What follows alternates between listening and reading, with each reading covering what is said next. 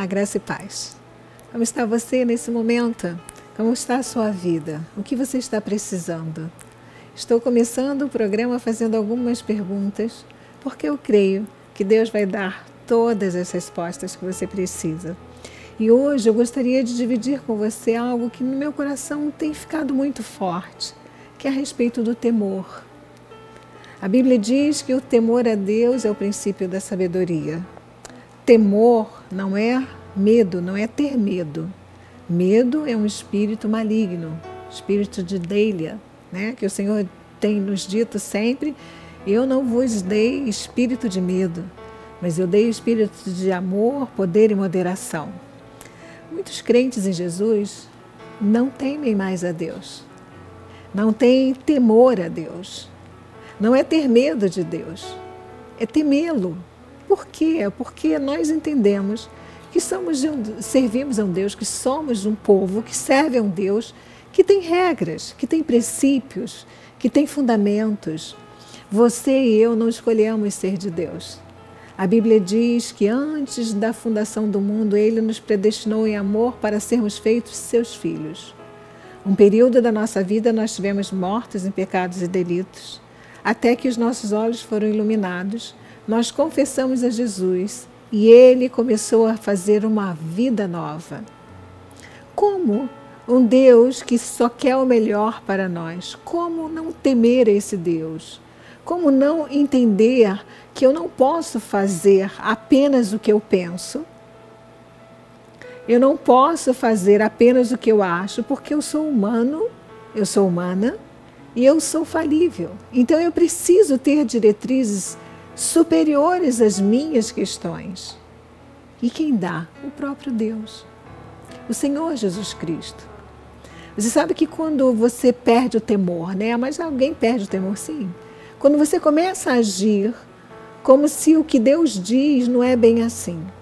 Essa semana passada, eu ouvi um pastor dizendo é, que fez um casamento entre pessoas do mesmo sexo em detrimento de Deus não aceitar isto.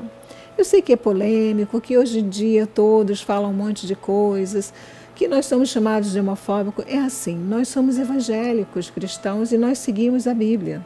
O nosso Deus deu diretrizes. Quem não vive, quem não teme esse Deus, quem não, não promulga Ele, quem não faz dessa verdade que é o Evangelho a vida, tudo bem. Cada um viva da forma que achar que deve viver, sabendo que tudo na vida tem uma consequência, as escolhas levam a questões que você tem que viver mais cedo ou mais tarde. Cada um vai dar contas a Deus. Mas nós, como evangélicos que somos, nós obedecemos uma Bíblia que se chama Sagrada, porque é o livro sagrado de Deus. Então, como é que uma pessoa que diz seguir a este livro faz coisas contrárias a este livro, achando que está tudo bem, perdeu o temor a Deus? Temer significa saber que existe alguém superior que vela, que zela, que me dá tudo, que eu não devo desmerecer, que eu não devo alijar, que eu não devo deixar de lado. Para terminar esse pensamento de hoje, nós vamos ler uma passagem bíblica que o apóstolo Paulo deixa bem claro. Pegue a sua Bíblia. Em Filipenses 2, versículo 12, o apóstolo Paulo diz assim: Assim, pois, amados meus, como sempre obedecestes, não só na minha presença, porém muito mais agora na minha ausência, Desenvolvei a vossa salvação com temor e tremor, porque Deus é quem efetua em nós, em vós, tanto querer como realizar, segundo a sua boa vontade.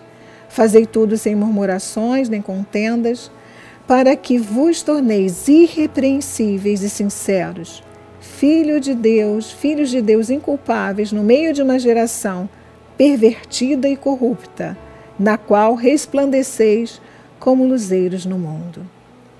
No início, apóstolo Paulo diz: Assim, pois, amados meus, como sempre obedeceste. O apóstolo Paulo está dizendo e falando aqui para pessoas obedientes.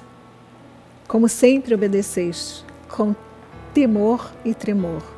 É importante, é necessário que os cristãos temam e tremam, porque você tem Deus, nós temos Deus, Nós temos uma Bíblia que é uma bússola, que é diretriz.